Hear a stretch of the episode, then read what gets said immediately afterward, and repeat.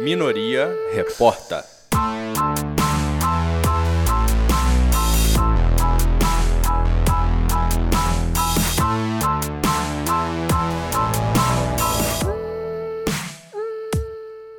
Para, para, para, para, para tudo! Gente, uma bomba. A gente já tinha gravado o Minoria Reporta, já tava Uhum. tudo pronto, mas aconteceu um fato aí de ontem pra hoje. Acho que vocês viram, né, gente?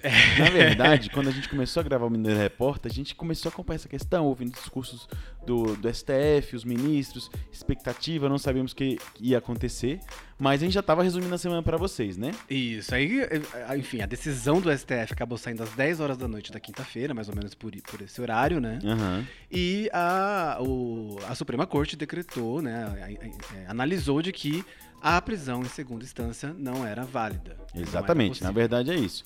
É, julgou de acordo com a Constituição. Com a Constituição. Na verdade, não tem nada de. Teoricamente nada novo, mas que tem uma grande repercussão em vários casos, é, mas principalmente no caso do presidente Lula, Que tá livre. Tá livre, Agora gente, velho, na boa, eu livre. sei que a gente tem que ser, né, mais tranquilo aqui, mas caraca! gente, é Lula livre! A gente tem que é, comentar, inclusive, que a Câmara, no momento em que a soltura foi decretada, a Câmara toda Uhum. gritou, foi uma festa aqui A gente mesmo aqui na sala, a gente gritou, ficou, né, ver, ver o ex-presidente saindo com a dignidade, muito mais presidenciável, Um muito, discurso ma- assim. muito mais presidencial do que o próprio presidente, né? Ele- Lula é mais presidencial saindo da prisão do que Bolsonaro subindo a rampa. Do que o Bolsonaro na ONU. É, exatamente.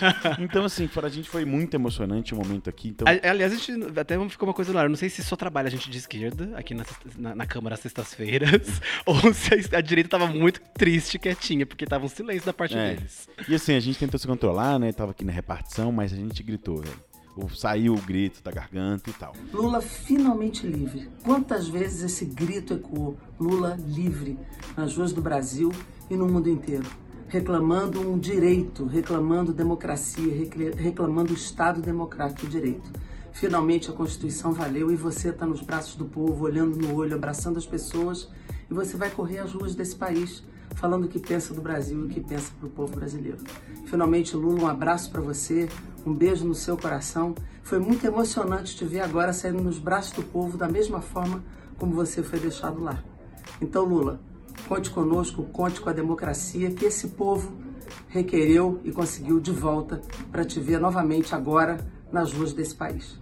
Lula livre. Então, assim, a gente vai acompanhar, vai ser um super tema que vai a chegar Câmara, aqui na Câmara. com certeza, vai querer, né? Uhum. A, a galera da direita aqui vai querer fazer um Já revés, anunciaram, né, né? que a CJ vai analisar esse tema, o, o presidente, o Francisco, o Francisquini Pequeno, Júnior, que eu não sei o primeiro nome dele, é, vai Felipe, trazer essa Felipe questão, Felipe Francisquini, né, ele vai trazer essa questão para a CJ, Que é do PSL, tem uma né? iniciativa parecida na CJ do Senado, então é uma questão que vai estar muito viva aí na nossa rotina, É, nossos líderes, quase todos os vice-líderes se manifestaram sobre esse tema, que é um tema maiúsculo da política brasileira, e é um tema que está muito no dia a dia aqui do Mineiro Repórter, porque a gente acompanha de perto as a Operação Lava Jato e os excessos dela que foram explicitados na, nas revelações da Vaza Jato. É, inclusive o Glenn Greenwald, que sofreu uma violência essa semana. É isso aí, velho. foi Por um questão- funcionário da Jovem Pan dentro dos estúdios da Jovem Exatamente. Pan. ou seja, Aquele ex-jornalista, né? Porque É. aquilo ali não é mais jornalista, o Augusto Nunes, sim, covarde. Covarde que também... pra caramba, né? Exatamente. Macho um frágil, né? Porque aquilo também mostrou uma, uma. Ao ser chamado de covarde, dar um tapa na cara de uma pessoa, mostra que tem uma masculinidade ali muito frágil. né? Exatamente. Isso é um negócio que, assim, no meio do. da- quando a gente tava gravando esse podcast, um tema que mobilizou a gente, a gente ficou consternado, né? Porque a decadência mesmo da esfera pública de debate, né? Exato. Materializada ali num tapa frouxo. Mas foi do- um tapa que não foi em vão, porque foi comprovado hoje que o trabalho, então, do Glenn Greenwald e do Intercept foi crucial né, nessa decisão, porque a, a justiça estava desmoralizada não apenas no Brasil, mas mundialmente. Né? Os juristas do mundo inteiro já haviam se pronunciado sobre isso. Então, o que, a- o, que a- o STF fez foi nada mais, nada menos do que fazer valer a Constituição. Exatamente. E ficou provado que do jeito que estava funcionando, ou como funcionou pro Lula, abria margem para injustiça. Porque foi o que aconteceu com o Lula. As revelações da Vaza Jato mostraram que a equipe da Força Tarefa, marcadamente o Deltan Dallagnol e o ministro agora, ministro Sérgio Moro, agiram com motivação política das mais baixas. Né, manipularam o resultado da eleição. Não, até, o até o Datena, Datena. exatamente. O que Datena momento. Chegou ao ponto de dizer, Que mas peraí, momento. gente, então quer dizer que prenderam o Lula por ele não concorrer à eleição e agora que que ele não tá, que agora que a eleição passou, soltaram, aí era pétreo, depois virou de madeira, madeira, que e agora virou dia. pétrea de novo, Gente, essa cláusula. Até o Datena é, caiu Entendeu? a ficha, entendeu? Não tem mais espaço aí para dúvida. Realmente foi um processo político é, envezado, né, de uma forma muito baixa e a gente tem que é, nesse momento, né, de muitos conflitos, a gente tem que restabelecer as instituições, restabelecer a justiça. A gente não quer impunidade, a gente quer que a justiça funcione de forma igualitária para todos. E um pouco esse processo foi ontem, é um dia, né, 580 dias de injustiça com Lula preso. Então, a gente aqui está acompanhando muito de perto. Essa semana vai ter Com várias certeza coisas. vai ter vários, né, né, desmembramentos disso durante os próximos, não só a próxima semana, mas acho que até o fim do ano, né? A gente vai ainda- Exatamente. Vai, impactar bastante o nosso trabalho aqui, né, Rafa? Exatamente. Força para todos nós. Vamos, Vamos comemorar. E assim, desculpa, gente. Sextou. Sextou. Olá, gente. Seja bem-vindo, seja bem-vinda E seja bem-vindo. para mais um Midori Repórter, Midori Repórter de número 18º. A gente superou o 17, isso é muito importante.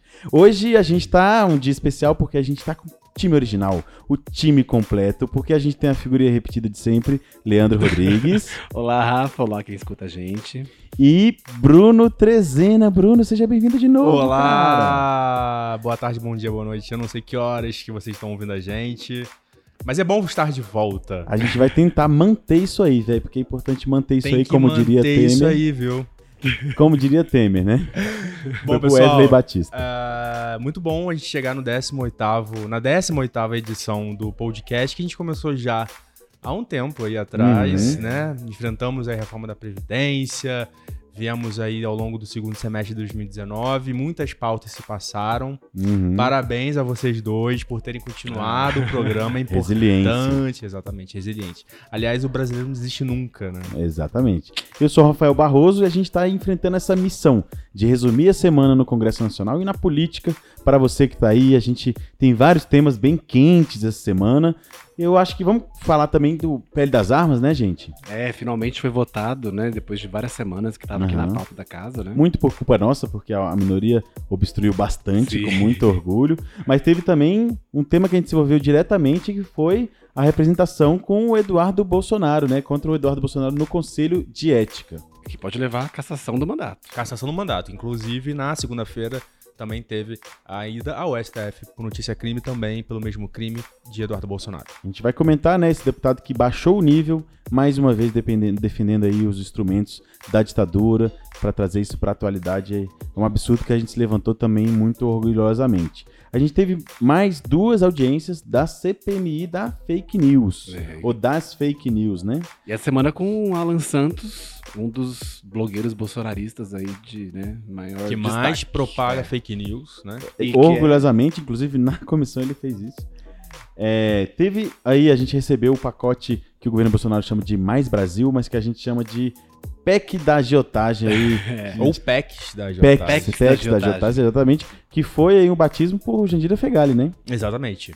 É, então a gente vai discutir as repercussões desse pacote, é uma coisa muito complicada, mas que a gente vai também enfrentar aqui com vocês cada um desses temas.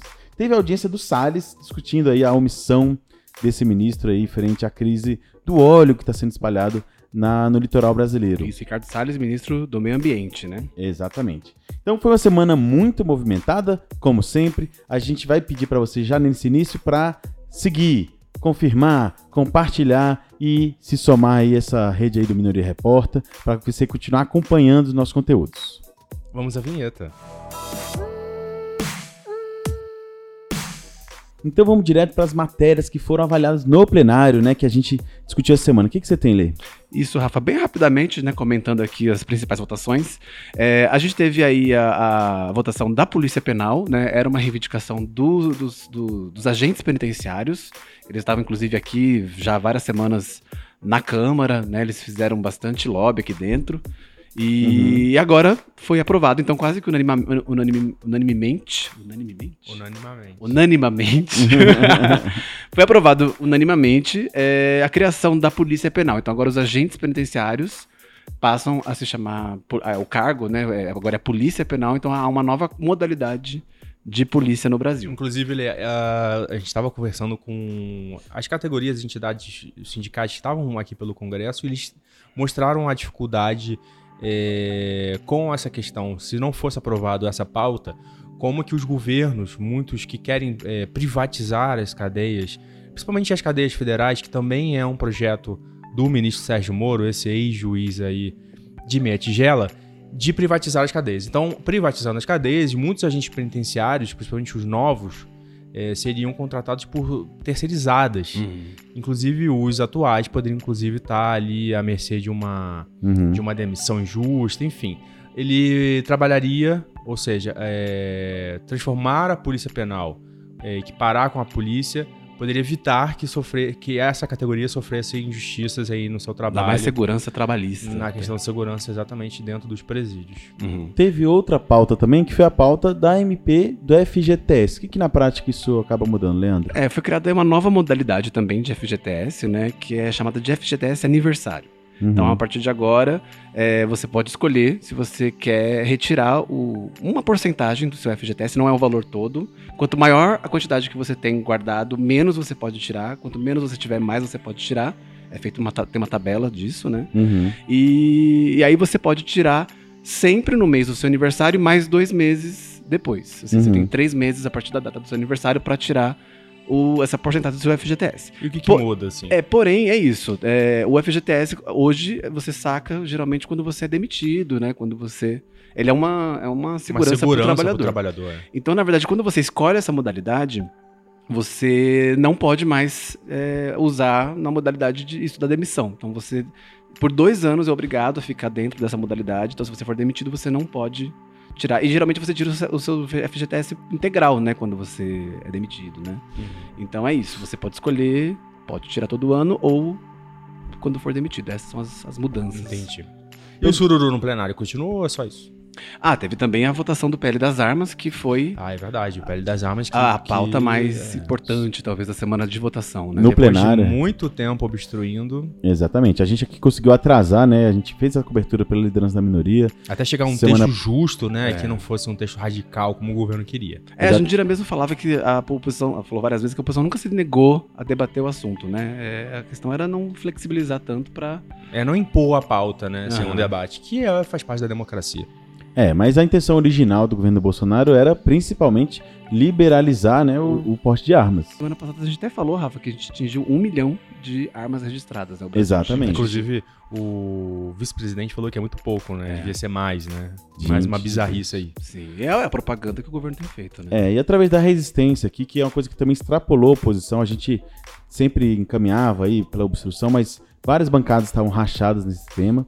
E então foi se construindo um acordo para que as mudanças se restringissem aos CACs, né? Que, uhum. O que são os CACs? A gente falou semana passada, mas relembrando. CAC é CAC, né? É, CAC, que é caçadores, atiradores e colecionadores. Então é uma... uma né, é um grupo um muito grupo específico. Que né? hoje um registro, já tem né? esse é. acesso, é. mas mudou, foi, foram mudadas as regras de como esse, esse público aí poderia acessar. E a quantidade. A de, quantidade. De, de foi uma batalha assim, ponto a ponto, né? Então a gente conseguiu articular muita coisa. Tinha uma Bacana. questão envolvendo as categorias, né? Que da forma que o texto original vinha, é, as categorias iam ter essa. Categorias da. Categorias é, várias, é, a própria BIM, não lembro todas agora, mas uhum. categorias da segurança, ou guardas municipais iam ter é, um acesso muito fácil às armas, né? Então isso, a gente foi um ponto de resistência nosso também, porque a gente sabe que a intenção mesmo deles era que passou na frente ali do PSL, ganhava uma arma e pronto, acabou, né? Então a gente resistiu orgulhosamente, a gente fez uma live aqui com a, com a Jandira e o Marcelo Freixo, que trataram esse tema aí com muito afinco, né? Um tema a, que ONGs se envolvem também. A Sou da Paz lançou uma carta muito interessante avaliando como é que foi esse processo. Vamos escutar a Jandira?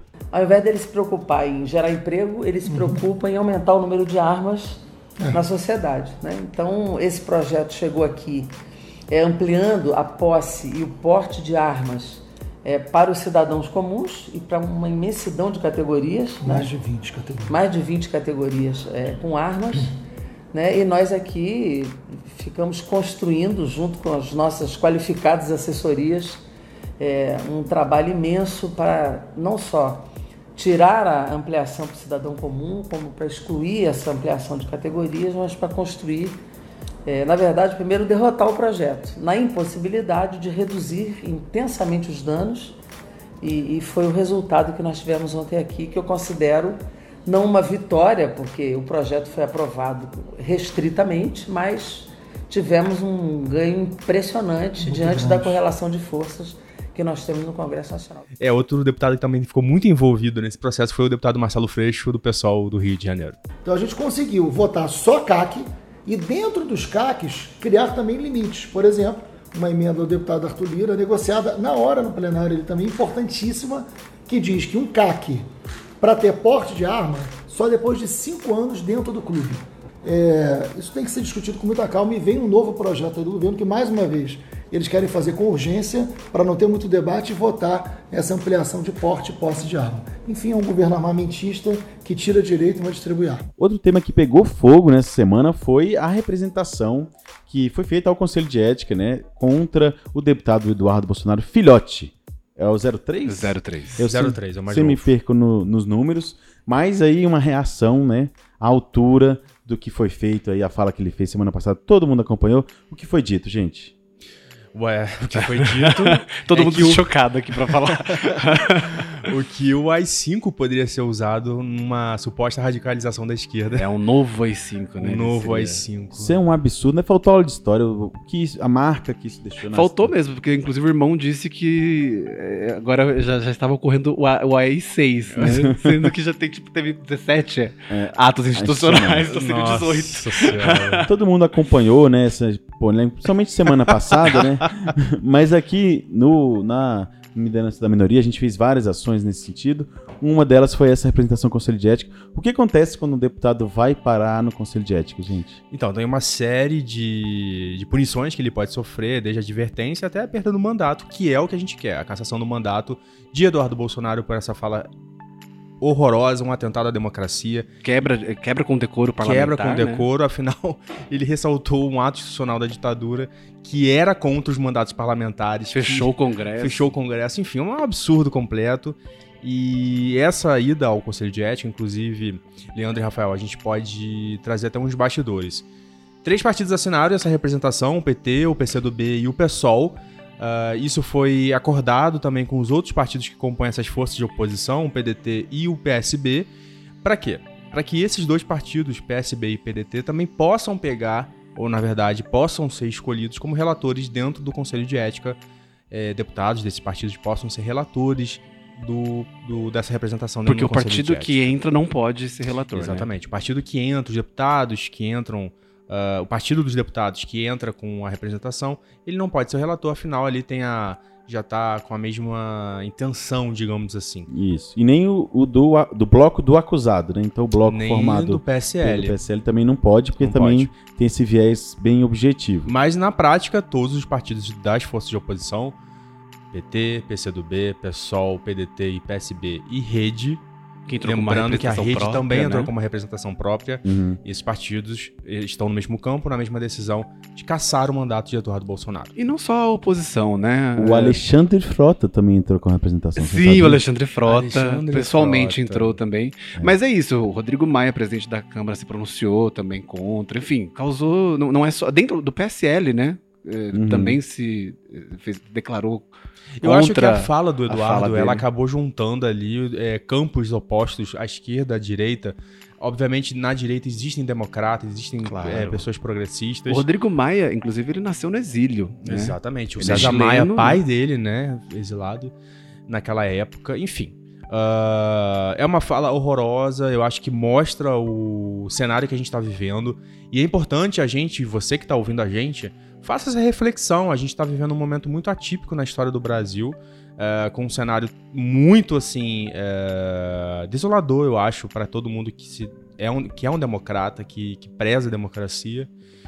Enfim, e a gente não sabe exatamente onde isso tudo vai parar. Por isso que é importante ações como essa, para não só reafirmarem a nossa democracia, mas também para ir para cima dessas pessoas que acham que podem falar qualquer coisa tendo um mandato parlamentar. Inclusive, na representação no Conselho de Ética, existe, eh, não na representação, é porque na mesma semana, gente, você que está ouvindo a gente, os partidos também foram ao STF com uma notícia crime por conta dessa fala do Eduardo Bolsonaro. Então, tanto aqui na Câmara dos Deputados em Brasília quanto no STF existem ações similares com o mesmo teor, tanto aqui quanto lá, para ele perder o mandato dele.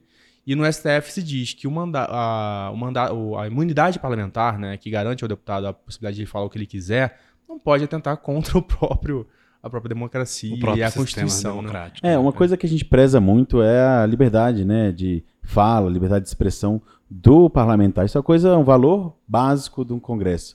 É, e a gente vai seguir defendendo isso. Mas não é aceitável que certos discursos sejam feitos, por exemplo, se alguém subir na tribuna e começar a fazer um discurso terrorista, pedindo a morte de algum setor político, pedindo a, a deposição sangrenta. Não, de, faz sentido. Não é, é aceitável, é, né? Então o que... A imunidade parlamentar não dá direito ao crime, a cometer crime, né? Exatamente, nem a apologia de um crime como... Olha, e se a gente for pensar aí um pouco mais atrás, a gente viu o próprio pai, Bolsonaro, ainda deputado aqui na Câmara, fazendo apologia ao crime quando disse que Maria do Rosário não precisava ser... não poderia ser estuprada, Não merecia. Né? Não merecia, usou o verbo não merecer como se alguma mulher merecesse. Sim. Exatamente. Não, e, e é, exaltou o... o brilhante Ustra, Ustra. Que é o, foi o maior Aliás, não vamos usar brilhante, vamos usar Ustra, né? Ustra. é. Exatamente. Que foi o grande torturador do, justamente do período do AI-5, né? Um dos maiores torturadores.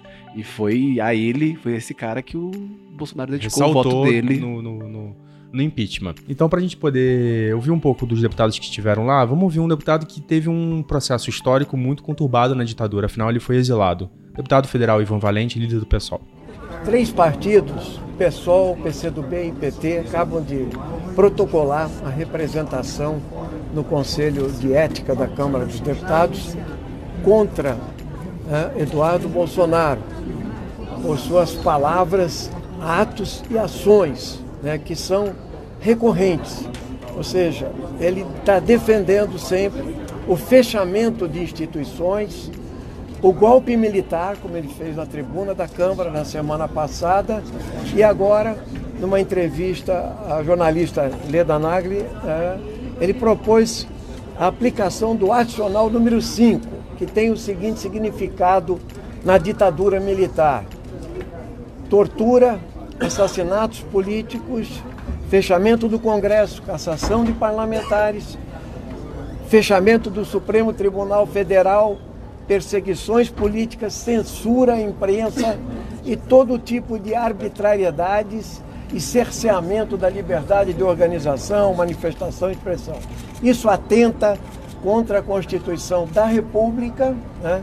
isso fere o decoro parlamentar aqui na Câmara dos Deputados. Ou seja, é, ele não pode alegar imunidade parlamentar, porque ele está atentando exatamente contra aquilo que o elegeu, a democracia brasileira.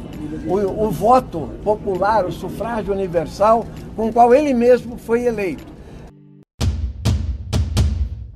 Então vamos entrar no assunto mais complicado desse Mineiro Repórter, assunto mais espinhoso, que é o plano apresentado por Bolsonaro, que veio aqui até aqui na Câmara, na verdade até o Senado, né? É, ele foi no Senado. Que ele né? foi entregou pro Davi Alcolumbre esse plano, ele, o Paulo e Guedes, toda aquela toda, patota, né? toda a tropa veio aqui apresentar esse plano que eles chamam de Plano Mais Brasil. Mas chegando aqui à Câmara dos Deputados, o, o, debate já estava começando, tentando entender o que, que, era a proposta, ele ganhou outro nome. É, a Jandira, nossa líder, ela chamou de PECs da agiotagem. PEC da agiotagem, mas, mas por que isso?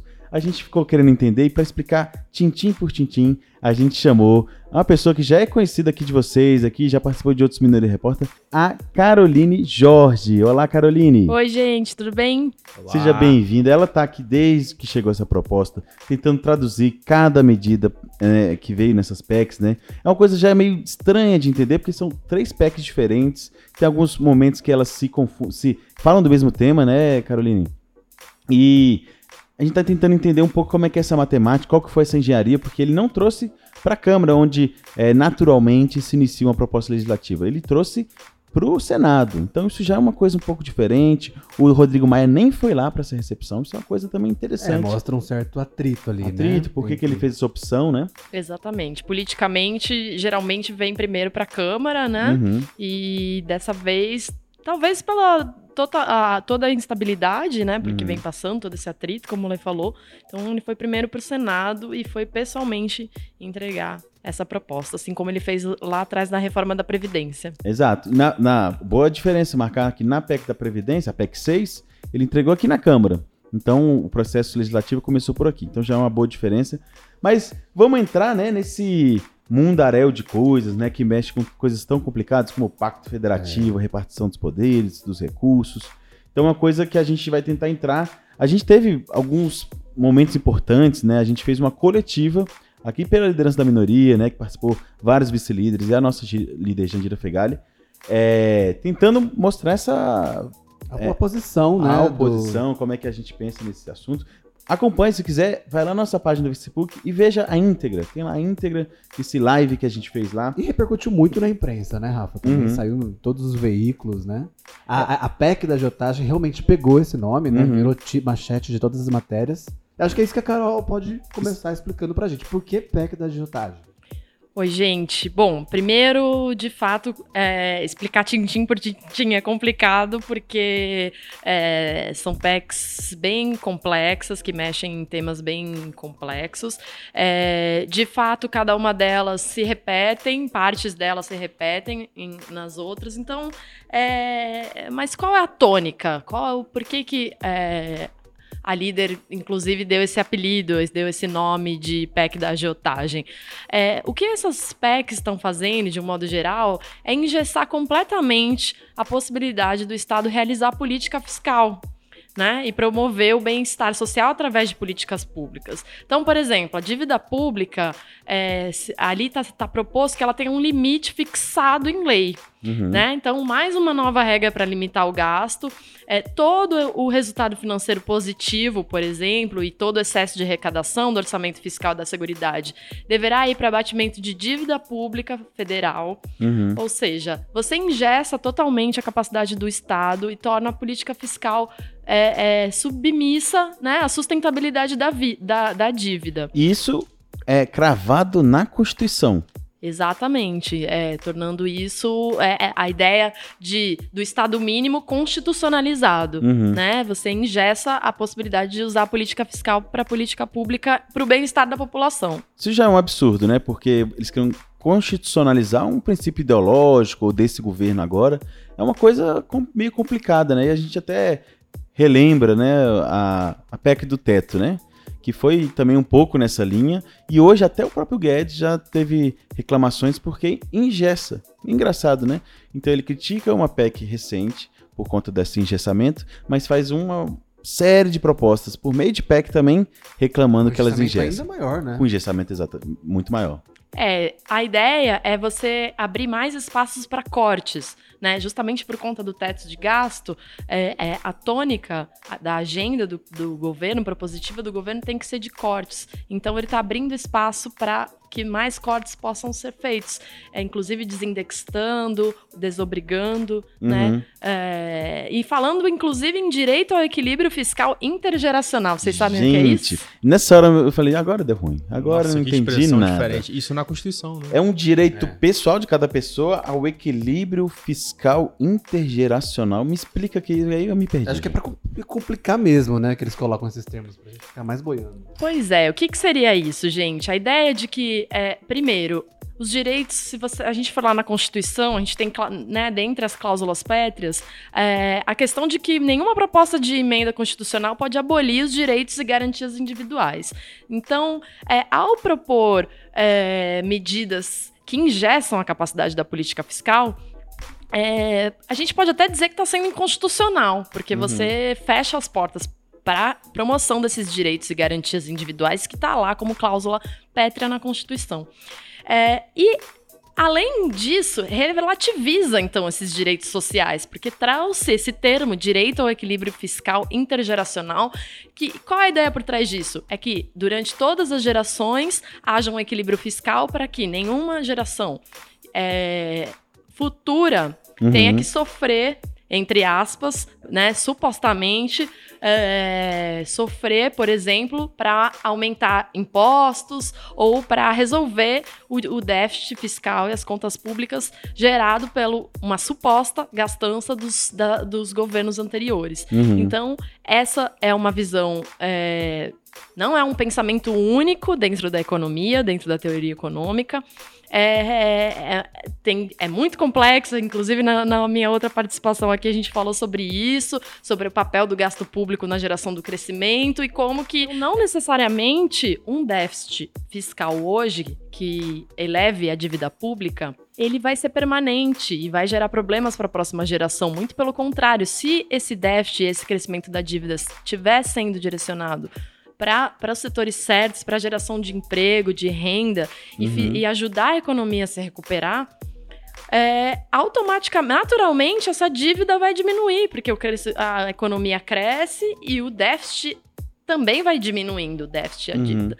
Então, é uma visão. É, é uma visão de um, um, uma gama, de uma abordagem da teoria econômica e que querem constitucionalizar, né? É um direito ao equilíbrio fiscal intergeracional, ou seja, todo, todo Estado tem que estar tá, é, com as contas equilibradas, como se isso fosse um pressuposto, sem nenhuma válvula de escape para momentos de crise e para que uhum. o governo possa atuar na contramão da estagnação, aliás, como vem acontecendo em todos os países do mundo. Exatamente. Né? As taxas de juros estão super baixas, a política monetária já não vem fazendo seus efeitos e todos os, os a maioria dos governos vem fazendo déficits e, e elevando a dívida uhum. para tirar a economia da estagnação. E se a gente for avaliar quase todos os outros países se endividaram em certo momento da história ou estão endividados agora para gerar é, crescimento através de investimento público, para gerar grandes inovações tecnológicas, para solucionar é. problemas de infraestrutura.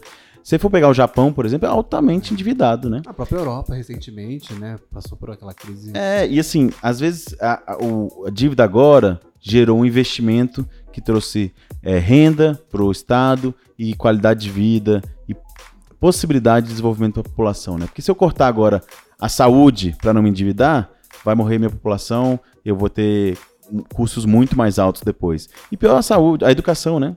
Se, o, se eu não formar agora, depois eu não vou conseguir preparar minha sociedade para a sociedade do, da informação, com desenvolvimento tecnológico e tal. Então, é, marcar isso na Constituição é uma coisa muito baixa mesmo, né? E tem ainda a questão da geração de emprego, né? Porque impede, impede investimento, tem o congelamento do salário mínimo, né? Então... Pois é, por dois anos é o fim, né? A gente pode considerar que é o fim da política de valorização do salário mínimo, uhum. né? No, no, é, a gente estava com um aumento pelo é, PIB mais IPCA uhum. e já, já caiu o PIB, estava só pelo IPCA e por aqui com a proposta dessa nova PEC é que não haja nenhum aumento, que seja congelado.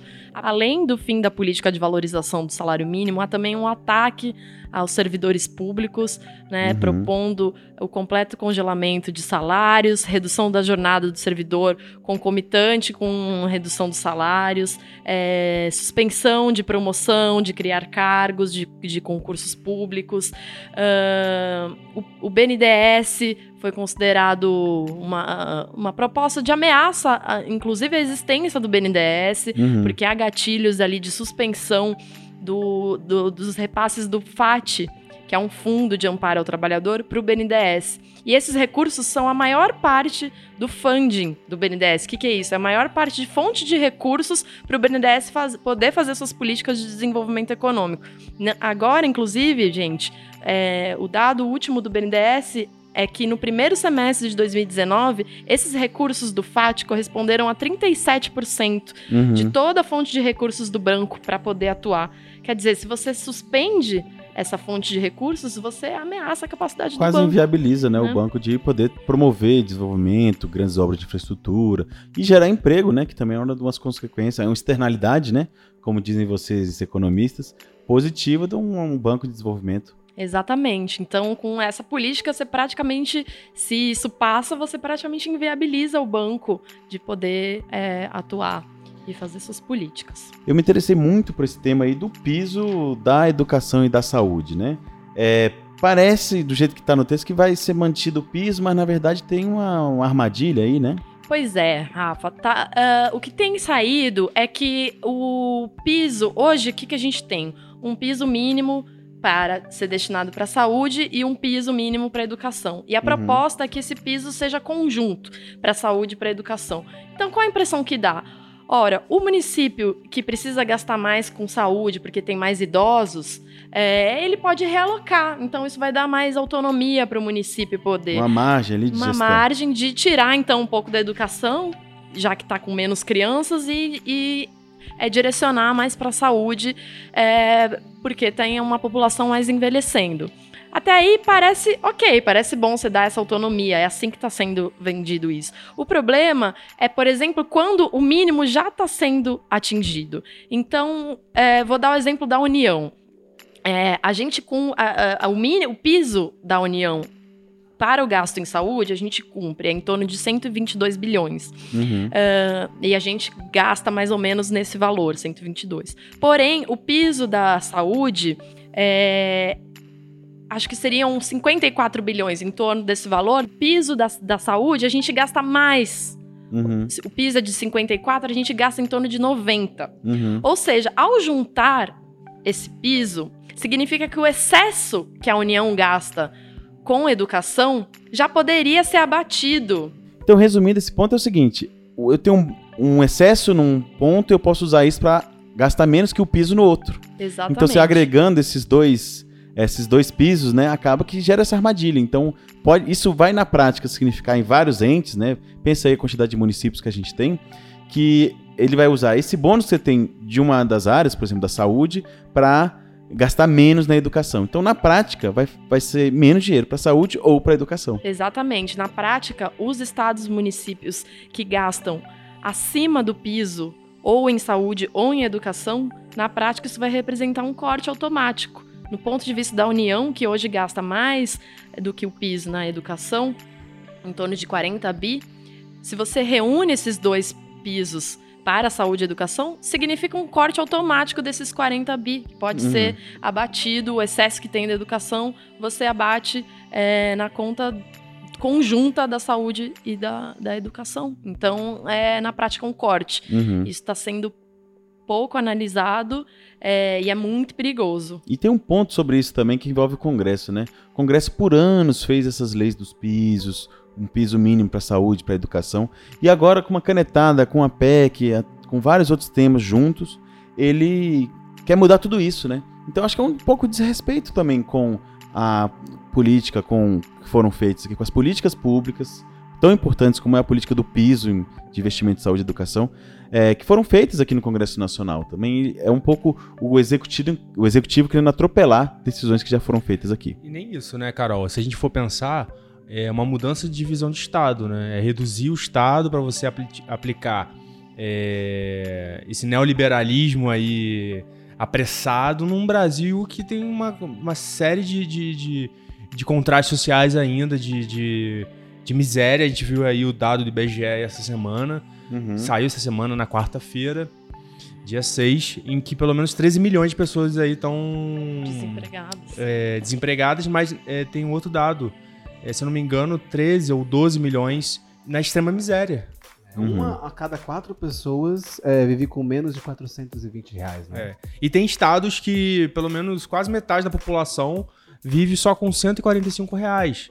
Ou seja, você quer aplicar um modelo, uma visão é, neoliberal, onde que você tem a redução de Estado, de proteção do cidadão, num país que ainda Tem É. muita desigualdade. Inclusive, nessa coletiva que o Rafa comentou, é, a nossa líder Jandira é, falou que é isso. O caminho, o que a gente deveria estar propondo agora são propostas de emprego, de crescimento, de renda e a reforma tributária, que inclusive a op- a oposição já tem uma proposta em relação a isso, e não vir com a PEC da agiotagem, como ela chamou, com mais cortes num país com Pra uma pagar tamanha juros, né, desigualdade. gente? A nossa dívida hoje é mais de 4 trilhões de reais.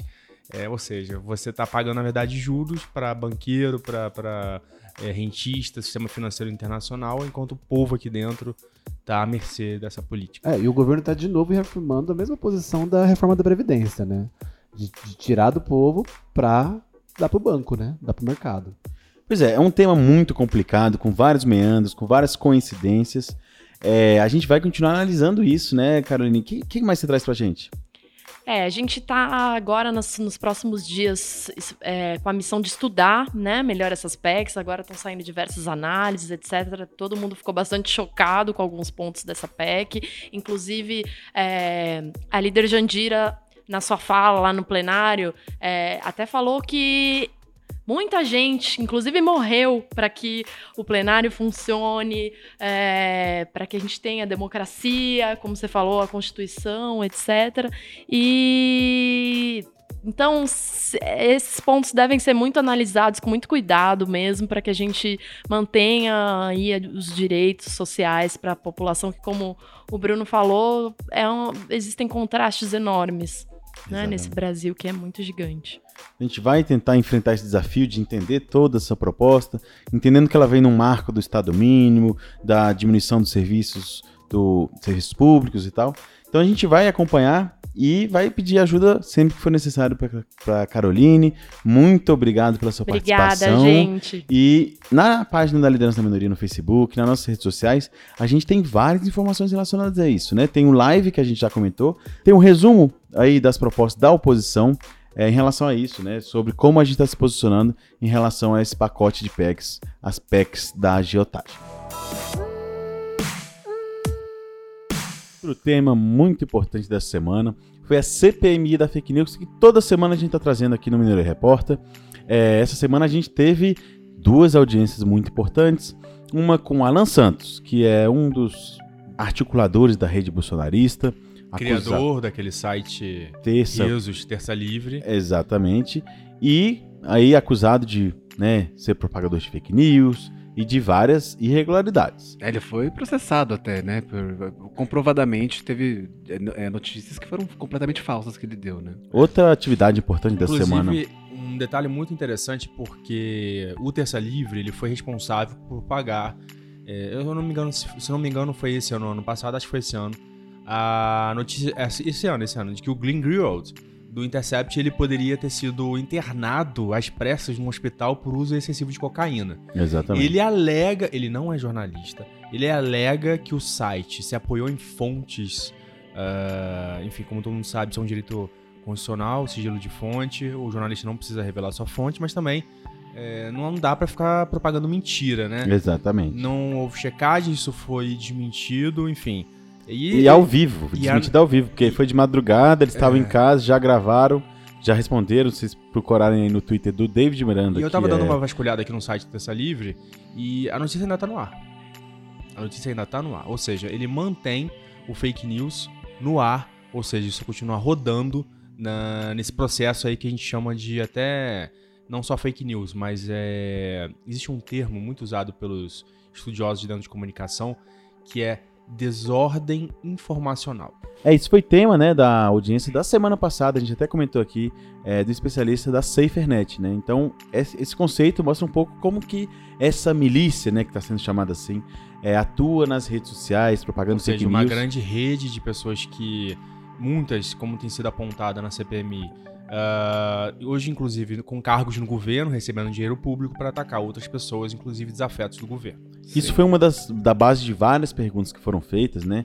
É, pelos deputados de oposição, mas também deputados de outras é, de outras bancadas, como o Alexandre Frota. Que vem se destacando, inclusive, como opositor aí ferrenho ao governo. É, semana passada ele foi o, o, participante, né? O uhum. questionado, e agora ele já tá. O PSDB incluiu ele na ele é comissão. Membro, agora ele é membro da comissão. Membro titular. Pois é, e ele sabendo, né, como é que funcionam as coisas mais de dentro lá, ele que se escorou em muitos momentos, né, nessa, nessa, nesses grupos aí, né, é, também fez perguntas muito interessantes, mas as perguntas nesse sentido iam, iam mais por aí, né, falando sobre como que funcionava, como que era a organização, quem pagava, quem coordenava e as relações dessa rede bolsonarista, dessa rede de fake news com o gabinete do Palácio do Planalto. Isso foi, acho que era uma coisa que o Alan sempre fugia, tentava não responder, tentava não deixar claro, é, mas é, é bem é, próxima, né? É, e deixou ele claro que existe sim uma, uma ligação muito próxima. Ele até afirma que atua como militante por uhum. acreditar uhum. na causa de combate ao comunismo. É, põe um som aí de fantasma, Rafa. Fantasma do comunismo. Pois é, e inclusive muitas perguntas ali, tem um trecho muito interessante que a gente pode destacar agora, que é a Litz, deputada Litz da Mata, é, deputada federal pelo PSB da Bahia, relatora da CPMI, fez ao Alan dos Santos. Vamos ouvir? Não reconheço o espaço da política como espaço da barbárie. Há uma diferença muito grande entre o pensamento político, entre inclusive o crime de ódio, que muitas vezes é disseminado na rede e que ainda assim não se constitui uma fake news. Há uma diferença entre uma coisa e outra e nós haveremos de ter condição de tratá-los diferentemente, embora ambos sejam reprováveis. É preciso entender que essa investigação tem muita gente aqui que quer parar. Tem muita gente que não quer a CPMI. Tem muita gente que não quer que caracterizemos um crime de fake news. Nós devemos ter o dever de colocá-la adiante e fazer alcançar os seus objetivos. Por isso é que eu reafirmo que nós não saímos um milímetro daquilo que o regimento da Câmara e do Senado nos coloca como missão e atuamos dentro da sustentação desse comportamento que o Código Penal nos permite. Já no dia seguinte, teve outra audiência da CPMI com as agências de checagem de notícias de fake news, né?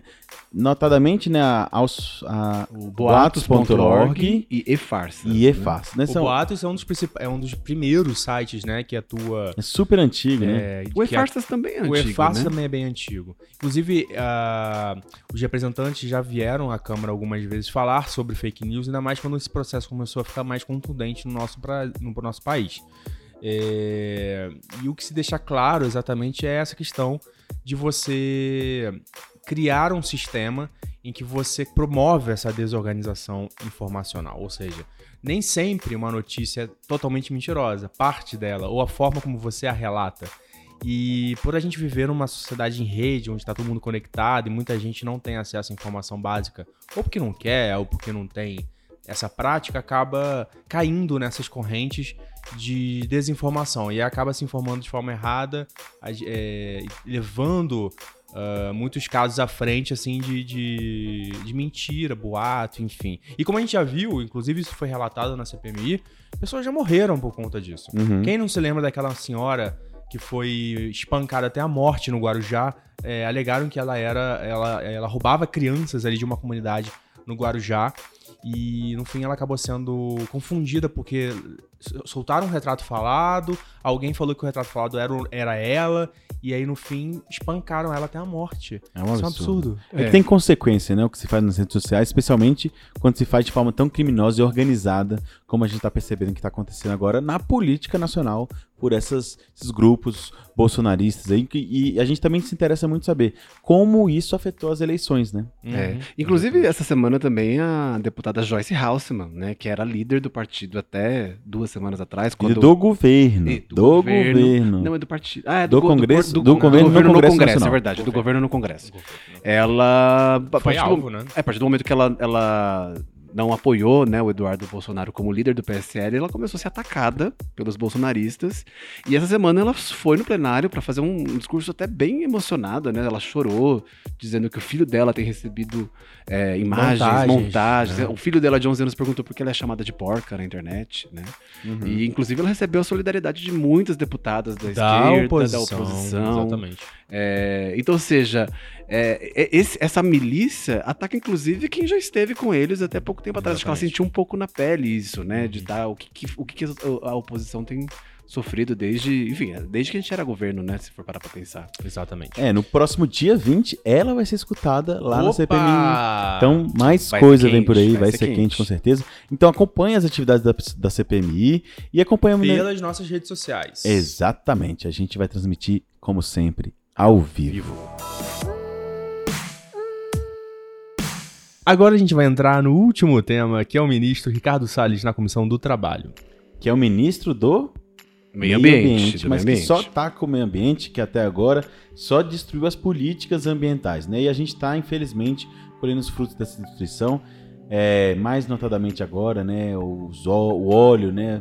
No litoral do Nordeste, especialmente. E aí com manchas que já estão alcançando aí Bahia, final ali do, do Nordeste e início do Sudoeste. E, e- Sudeste. e as manchas apareceram em agosto, ou seja, já faz. Já, já temos dois meses aí De omissão, dois de meses omissão do governo Então total. ele veio aqui tentar prestar esclarecimentos. Foram três comissões juntas, né? Mas a audiência foi na CETASP. Uma das comissão- requerentes foi a Jandira, né? É, a Jandira, inclusive, tinha uma, audi- uma- um requerimento de convocação, ou seja, ele não poderia negar, mas foi acordado que ele poderia vir de forma Amigável. amigável, digamos assim. E aí ela transformou o convite, o, O- a convocação em a convite. convocação em convite, aí ele veio de forma amigável Uhum. neste dia 6 que passou. Pero no é, junto com a comissão do trabalho, né? Era a comissão do trabalho, tinha mais uma comissão e a comissão da Amazônia, Exatamente. integração regional. Mas, mas essa questão do convite e convocação ficou bem é, é discutível a partir do momento da, da, da, da- da atitude que ele teve, né? É Durante. verdade, ele reduziu o horário de É, ele participação. já chegou falando que tinha ido embora rápido. Só ia É. falar pouco, Aham. né? Que ele não ia falar muito. É. E que às duas horas, ele chegou por volta das 11, meio-dia, mais ou menos. Ele chegou já era perto de 11 horas. 11 horas. É. Que ele só falaria até as duas. é, enfim, sem nenhum tipo de, de diálogo em relação a isso, né? Debater. Uhum. Porque, enfim, ele estava aqui para prestar esclarecimento do papel dele exatamente, ministro. né? exatamente. Já que ele foi convidado, sabendo que ele poderia ter sido convocado, e se ele não viesse quando o ministro é convocado, isso tem uma questão até judicial, a pessoa pode ser presa. é, Enfim, em- é, ele- acabaram rompendo ali um acordo dele de forma amigável. Amigável. Mas a presença dele não foi nada amigável aqui. Ele já chegou falando que ia embora, mas também ficou sendo debochado do início ao fim dessa audiência. Muitos sorrinhos irônicos, Nossa, né? Exatamente, assim, numa situação tão crítica, que ele deveria se explicar pela sua falta de trabalho, sua ineficiência, seu amadorismo e pelas fake news que ele espalhou, né? Ele veio aqui debochar. Né? É, tem aquele episódio do Greenpeace, mas tem vários outros. Usou Venez- o governo, o ver- governo venezuelano, né, como é, Bode expiatório. bode expiatório, né, dizendo que ah, o óleo da Venezuela, calma lá, né? É. É. Não, e, e a resposta clichê de tudo, né? Tudo é o PT, é a culpa do PT. É. o todos eles repetem sempre esse mesmo. Tem aquele gif Mantra. maravilhoso, né? E o PT, e o Lula. É. É, mas ó, vou trazer um relato pra vocês, porque eu fui lá na comissão achando que né, ia ter um embate de ideias, ele ia poder esclarecer as ações do Você Ministério. tinha essa esperança? Não tinha muita, ali? mas vem, vamos lá porque ele vai falar, né? É, a gente teve a intervenção da líder Jandira Fegali, que trouxe várias questões, né? Várias perguntas sobre é, Ela foi muito direta, né? Muito direta. Não foi... Quanto que vai custar pra limpar? Qual é o prazo? Vai Exatamente. chegar no Sudeste? Tá sendo feita alguma coisa? As Exatamente. pessoas, É. os trabalhadores, a fauna, a flora. E ele optou por não responder as questões e pra politizar, né? Ficou, É, ele "Ah, politizou PT, totalmente. E o Lula, e não sei o quê. Então, assim, é, ele não respondeu essas perguntas, então foi um negócio muito feio mesmo, assim. E eu vou te falar que eu saí da comissão, eu falei, ah, não quero saber não. Fiquei puto. Porque um cara como esse, se ele tivesse o mínimo de decência, ele tinha pedido demissão. Pra começar.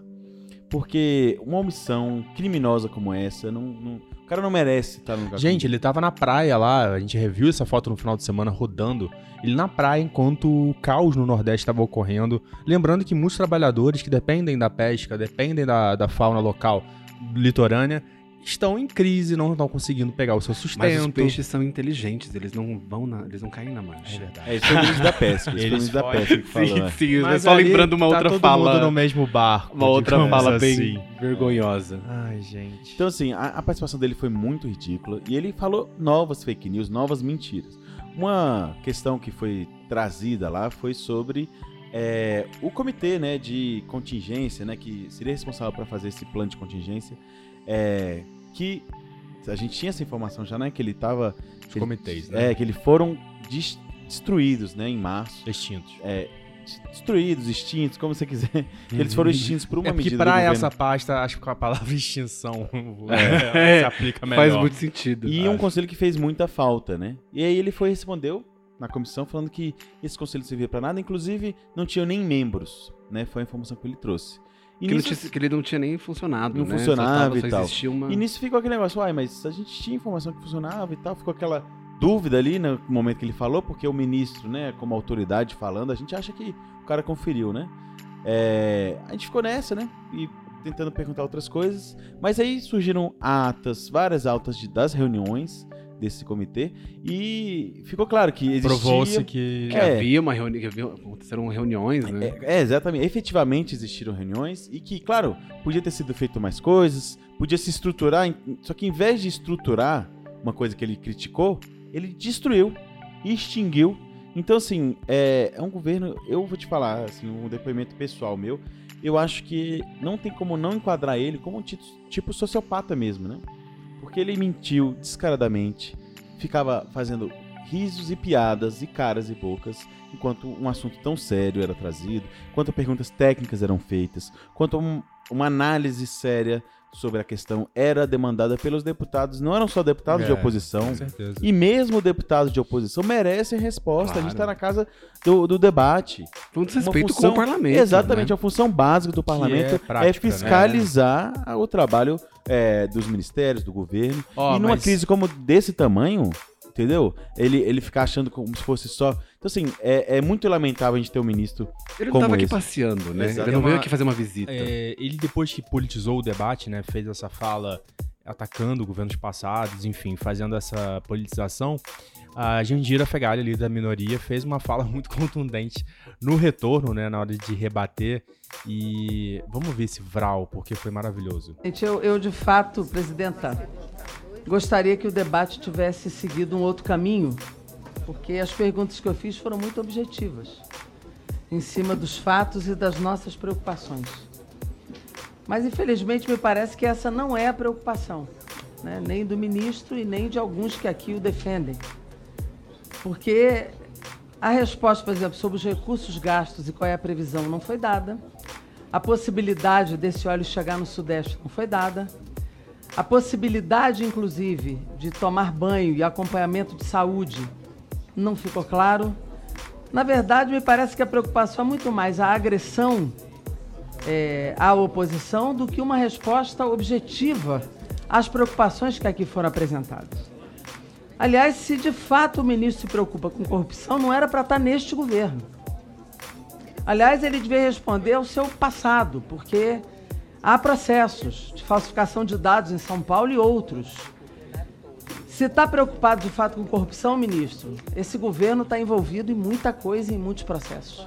A começar pela investigação do crime de Marielle, a começar pela investigação dos cheques da sua família a partir do miliciano Queiroz, a começar por uma série de denúncias muito claras sobre sua família, que, aliás, é o que mais o desconforta, é o que mais o coloca fora do eixo. Quem está preocupado com corrupção não devia estar nesse governo. É, e ah, enfim, a audiência acabou meio que do nada, né? Com ele fugindo literalmente do debate. Ele simplesmente encerrou, jogou o microfone em cima da mesa e levantou, sem olhar na cara dos deputados, sem se despedir, sabe? Sem falar a, a mínima delicadeza. A deputada Flávia Moraes, inclusive, dizia ministro, ministro, ministro. E ele sequer olhou, olhou pro lado. Ou seja, um desrespeito à presidente da comissão, aos deputados presentes e à audiência, à sociedade que está ouvindo a gente agora, está acompanhando outras pautas, enfim, que são intera- intera- é, é, envolvidos e interessados nesse debate. E foi a terceira vez que ele fugiu, não foi nem a primeira. Ele já, esse é um comportamento que não só ele, como o Moro já teve, o Paulo Guedes já teve, o próprio Bolsonaro foge da imprensa a todo momento. Ou seja, é uma prática desse governo, fugir quando se sente acuado. Então é isso, galera. Chegamos ao fim de mais Minoria Repórter. Esse foi o 18º. É... Superamos os 17. Superamos 17 com muito orgulho. E é isso, gente. A gente tá aqui nessa batalha de resumir essa semana no Legislativo para você. Não deixe de seguir nossas redes. É muito importante para que você receba sempre os nossos resumos do Minoria Repórter. Sempre aí no final de semana. A gente tenta resumir tudo para mostrar para você o que acontece e também esses bastidores do que, que tá acontecendo por aqui. Isso, e sigam a gente nas redes, né? a gente tá como Minoria na Câmara no Instagram, Minoria na Câmara no Twitter, onde a gente cobre inclusive o plenário, as falas, e no Facebook Liderança da Minoria na Câmara. Isso, segue a gente lá, a gente tá bonitinho lá, mostrando tudo pra vocês. Rafael Barroso, Leandro Rodrigues e Bruno Trezena. Bruno Trezena, De é novo, eu voltei. Eu voltei. Põe uma música aí. É, vamos falar a real. O, Le- o Bruno quer mesmo é chamar a vinheta. Chama a vinheta, Bruno. É, eu sou o rei da vinheta, eu tô aqui pra isso, gente. Ninguém pode me julgar. Vinheta, por favor. Minoria reporta.